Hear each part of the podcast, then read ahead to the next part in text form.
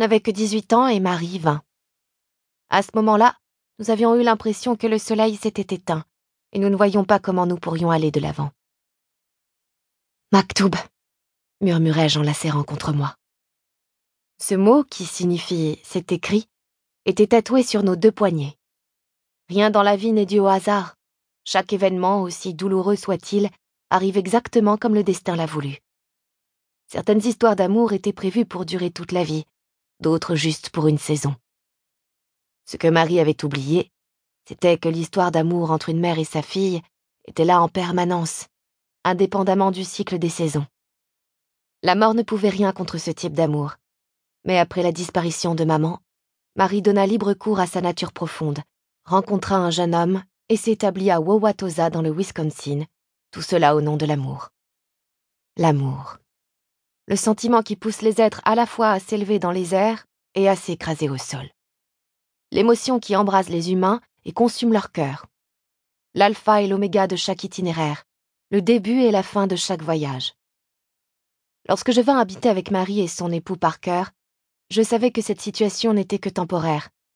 Mais je fus complètement prise de court quand je le surpris sur le point de partir cet après-midi-là. L'été touchait à sa fin, l'air était porteur de la fraîcheur automnale qui attendait, tapis dans l'ombre. Parker ne m'avait pas entendu arriver derrière lui. Il était trop occupé à jeter quelques bagages à l'intérieur de sa berline grise.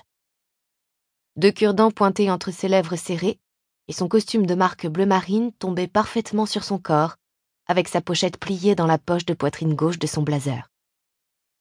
J'étais convaincue que quand viendrait le jour de sa mort, il voudrait être enterré avec toutes ses pochettes. C'était une de ses curieuses obsessions, avec sa collection de chaussettes.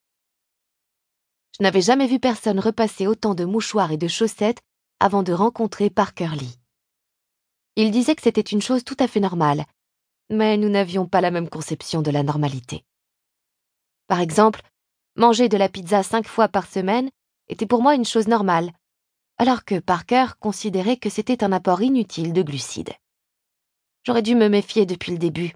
Il avait un grand nombre de signaux d'alarme. Un homme qui n'aimait pas la pizza les tacos ou traîner en pyjama le dimanche après-midi n'était pas quelqu'un qui aurait dû croiser mon chemin. Il se pencha sur son coffre et entreprit de déplacer ses valises pour ménager plus d'espace. Qu'est-ce que tu fais? Il fit un bond en entendant ma voix et se cogna sur le capot. Putain Il se redressa en se frottant la nuque. Bon sang, Lucie, je savais pas que t'étais là. Il se passa les mains dans ses cheveux blonds foncés avant de les glisser dans les poches de son pantalon. Je croyais que tu étais au travail. Le père des garçons est rentré plus tôt, dis-je en faisant référence à mon boulot de nounou, sans quitter des yeux le coffre de sa voiture. Tu as un séminaire de boulot ou quoi? Tu aurais dû m'appeler, j'aurais pu rentrer pour. Ça veut dire que tu seras moins payé aujourd'hui? M'interrompit-il en éludant ma question. Comment vas-tu faire pour aider à la maison, pour les factures? Pourquoi tu n'as pas pris plus d'heures à la cafétéria? La sueur perlait sur son front sous le soleil estival qui dardait ses rayons sur notre peau. Il y a des semaines que j'ai démissionné de la cafétéria par cœur. Je ne faisais pas vraiment bouillir la marmite. De plus, je me suis dit que si tu travaillais, je serais plus utile ici. Bon Dieu, Lucie, c'est tout toi, ça. Comment peux-tu être aussi irresponsable, surtout avec tout ce qui se passe Il se mit à faire les cent pas en agitant les mains, en râlant et en gémissant, ce qui ne fit qu'ajouter à ma perplexité. Qu'est-ce qui se passe, en fait? Je fis un pas vers lui. Où vas-tu, Parker Il s'immobilisa et son regard s'assombrit. Quelque chose changea dans son attitude. Sa colère fit place à quelque chose qui ressemblait à du remords caché. Je suis désolée. Ma poitrine se serra. Désolée De quoi? Sans que j'en connaisse la cause, un grand vide se fit dans ma poitrine tandis qu'une avalanche de questions se bousculait dans mon esprit. Je sentais déjà venir le coup fatal qu'allaient porter ces paroles à venir. Mon cœur s'apprêtait à se briser. Je n'en peux plus, Lucie. Je ne peux pas continuer. Ces mots qui sortaient en brûlant de ses lèvres me firent frissonner. Il les disait comme s'il se sentait coupable, mais les bagages dans son coffre prouvaient que, malgré cette culpabilité, sa décision était prise. Dans son esprit, il était déjà loin. Son état s'améliore. dis-je d'une voix que la peur et le malaise faisaient trembler. C'est trop. Je ne peux pas. Elle est. Il soupira et pressa la paume de ses mains sur ses tempes. Je ne peux pas rester là, à la regarder mourir. Alors reste pour la voir vivre. Je ne dors plus, je n'ai rien mangé depuis des jours. Mon patron me tombe dessus parce que je prends du retard et je ne peux pas me permettre de perdre ce boulot, surtout avec les frais médicaux.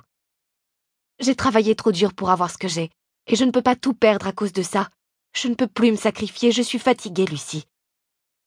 Je suis fatiguée, Lucie. Comment osait-il employer de tels mots? Comment osait-il prétendre être épuisé comme si c'était lui qui traversait la pire bataille de son existence? Nous sommes tous fatigués, par cœur. Nous sommes tous concernés par cette épreuve.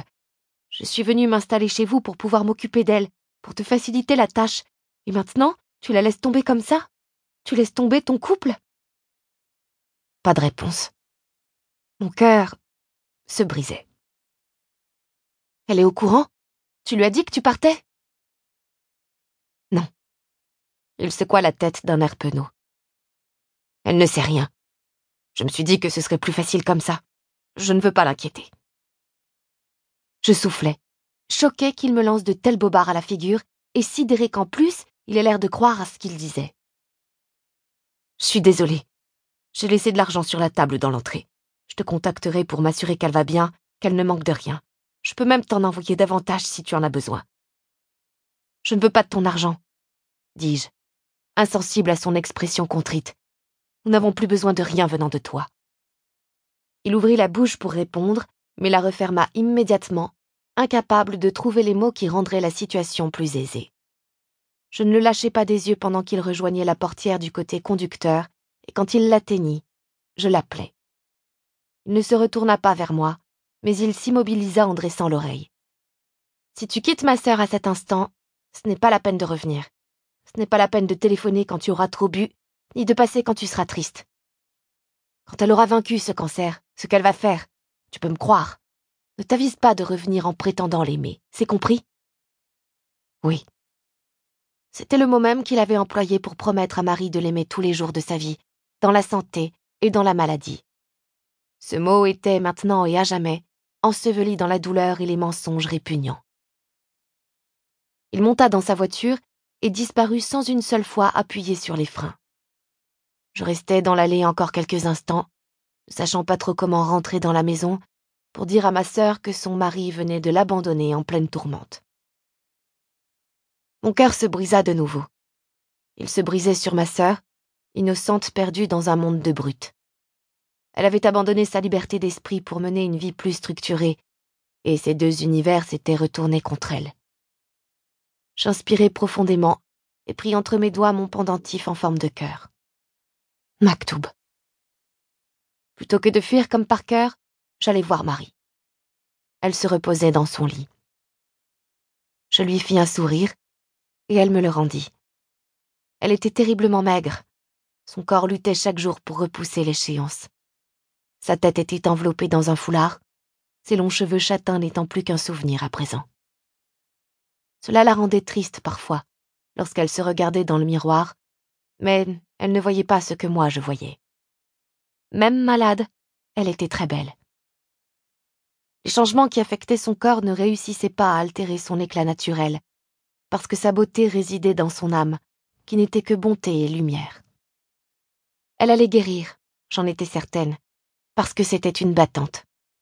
Les cheveux repousseraient, les os retrouveraient leur force, et le cœur de ma sœur battait toujours, ce qui était une raison suffisante pour célébrer chaque nouvelle journée. Salut ma biche, murmurai-je en me précipitant vers son lit pour m'allonger à côté d'elle.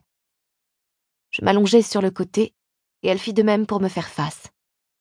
Malgré son état de faiblesse, elle trouvait le moyen de sourire tous les jours.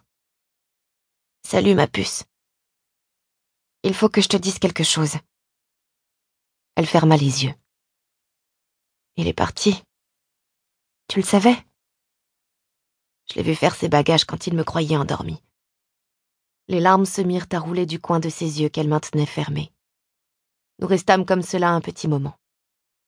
Sa tristesse se répandait dans mes larmes, et ses larmes exprimaient ma tristesse. Tu crois que je lui manquerai quand je serai mort?